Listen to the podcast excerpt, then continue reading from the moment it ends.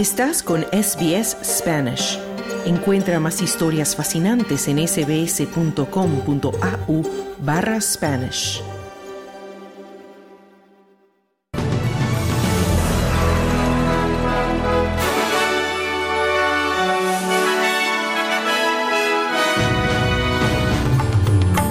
Una mujer y más de 120 mil hogares están sin energía en Queensland en medio de las tormentas que se extienden por la costa este.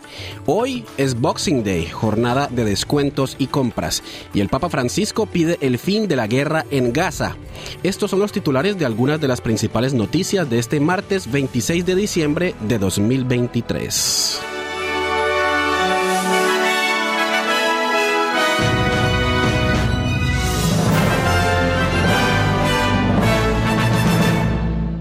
Empezamos con noticias nacionales porque una mujer ha muerto y más de 120 mil hogares han quedado sin electricidad en Gold Coast, en el estado de Queensland, después de que una tormenta provocara vientos de hasta 160 kilómetros por hora. La tormenta ha derribado más de 500 líneas eléctricas y la mujer, de unos 50 años, ha sido reportada como fallecida en Helensville después de ser golpeada por un árbol caído. Un hombre de aproximadamente 70 años ha sido hospitalizado después de resultar herido en la pelvis y en la espalda por la rama de un árbol que cayó sobre una tienda en ese mismo suburbio. Además, el derrumbe de un techo ha llevado a un hombre de unos 90 años al hospital con una lesión en la cabeza donde se mantiene en condición estable. Los parques temáticos Movie World, Wet and Wild, Dream World y White Water World han confirmado que estarán cerrados hoy debido a los graves daños ocasionados por la tormenta Danny Donald, de la compañía pública de electricidad Energex, ha dicho a la cadena ABC que restaurar la energía será un trabajo importante. Realmente se está convirtiendo en una maratón. Esto no va a ser una carrera corta. Es un gran trabajo y algunos lugares, particularmente en las áreas más boscosas, tal vez estarán sin electricidad durante varios días, decía Donald. Se espera que continúen las tormentas en Queensland y Nueva Gales del Sur, con un aumento en el riesgo de inundaciones repentinas y otros daños. Además, se pronostican más precipitaciones en Victoria, con entre 5 y 10 milímetros de lluvia para el resto del día. Hoy, 26 de diciembre, es, Boxing Day y por eso es día festivo o de descanso en toda Australia. Una jornada en que el comercio habilita descuentos a la espera de compras masivas. Se espera que las presiones del costo de vida, el aumento de los pagos de impuestos y las tasas de interés más altas desaceleren las ventas de la jornada. Muchos australianos están cambiando sus hábitos de consumo tras la caída de las ventas navideñas en comparación con 2022. El director ejecutivo de la Asociación Australiana de Minoristas, Paul Sara, dice que los minoristas tienen la esperanza de que sea un buen día para las ventas. Sabemos que el Boxing Day es muy diferente en la mentalidad del consumidor. Esperamos que el Boxing Day sea un gran día comercial. Sabemos que durante el Black Friday y antes de Navidad la gente hace regalos, compra para otros, para familiares y amigos. Cuando se trata del Boxing Day, la gente busca gastar dinero en sí mismos, decía Paul Sarah. Por su parte, el economista jefe de la empresa AMP, Shane Oliver, no predice un aumento significativo en las cifras minoristas del Boxing Day de este año.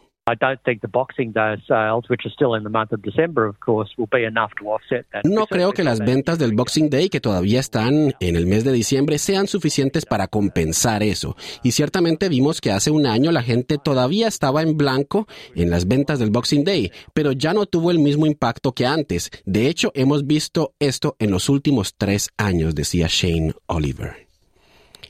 El fundador de la organización benéfica Exodus Foundation, hoy conocida como Fundación Reverendo Bill Cruz, dice que esta Navidad ha sido particularmente difícil para muchos australianos. Según el reverendo Bill Cruz, hoy más que nunca hay personas trabajadoras que buscan apoyo para cubrir sus necesidades y servicios básicos. Well, we've morphed from feeding the homeless to feeding the hungry. Hemos pasado de alimentar a las personas sin hogar a alimentar a los hambrientos, porque la gente que viene a comer aquí puede estar trabajando pero no ganando suficiente dinero. Y también estamos alimentando a los solitarios. Muchas personas están cerrando sus hogares, nunca salen y tienen miedo. A lo largo del COVID todos hemos estado preocupados por las comunidades que aislamos unas de otras, y todo lo que eso ha hecho es crear ansiedad, decía el reverendo Cruz. Ahora pasamos a noticias internacionales porque Egipto ha presentado un plan para un alto al fuego en Gaza que permitiría la, liberación de todos los rehenes israelíes y de varios prisioneros palestinos retenidos en cárceles de Israel. Más de 100 rehenes siguen retenidos en Gaza y sus familiares en Israel piden que no sean olvidados. Algunos abuchearon al primer ministro Benjamin Netanyahu mientras hablaba en el Parlamento de Israel sobre la necesidad de más tiempo para liberar a los rehenes. Shaket Schechter es la hermana de Romy Gonen, quien fue secuestrada el 7 de octubre en un festival de música al aire libre.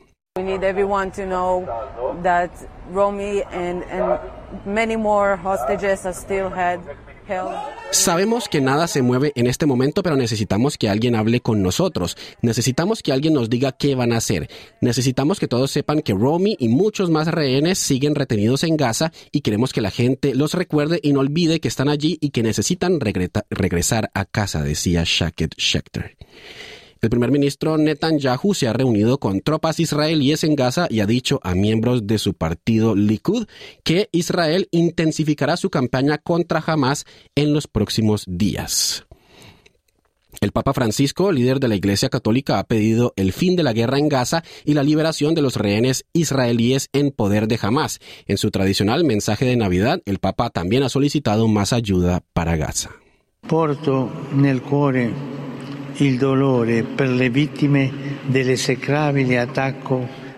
mi corazón llora por las víctimas del abominable atentado del 7 de octubre y reitero mi llamamiento urgente para la liberación de quienes aún están secuestrados.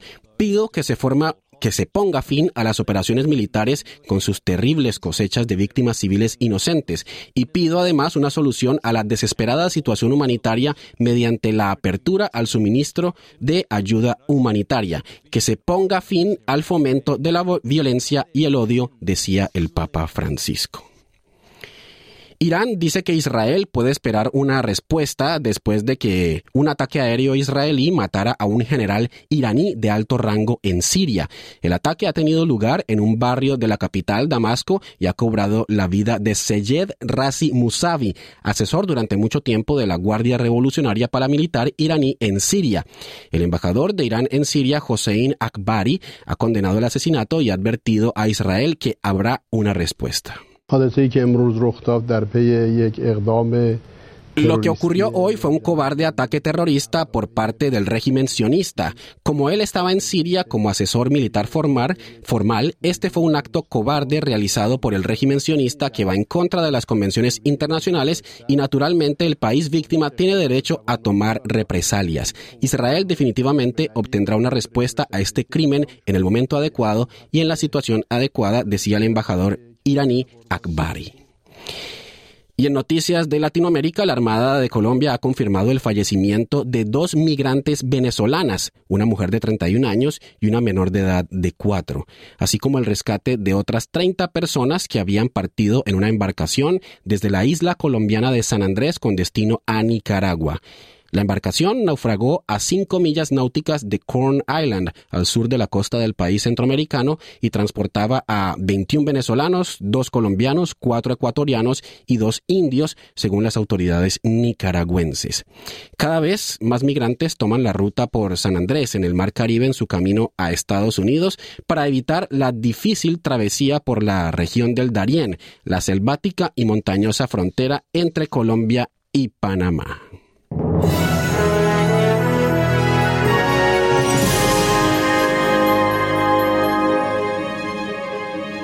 En el pronóstico del tiempo para hoy, Sydney registra una temperatura máxima de 29 grados centígrados con lluvias.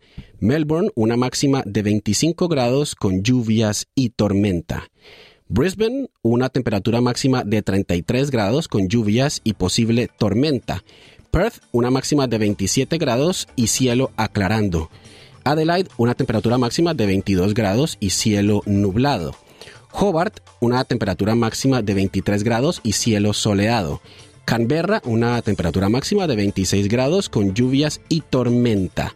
Y Darwin registra una temperatura máxima de 35 grados centígrados con posibles lluvias y tormenta. Hasta aquí el boletín de noticias. Te invitamos a seguir en la sintonía de SBS Audio Australia en español. Mañana otro boletín de noticias a la una.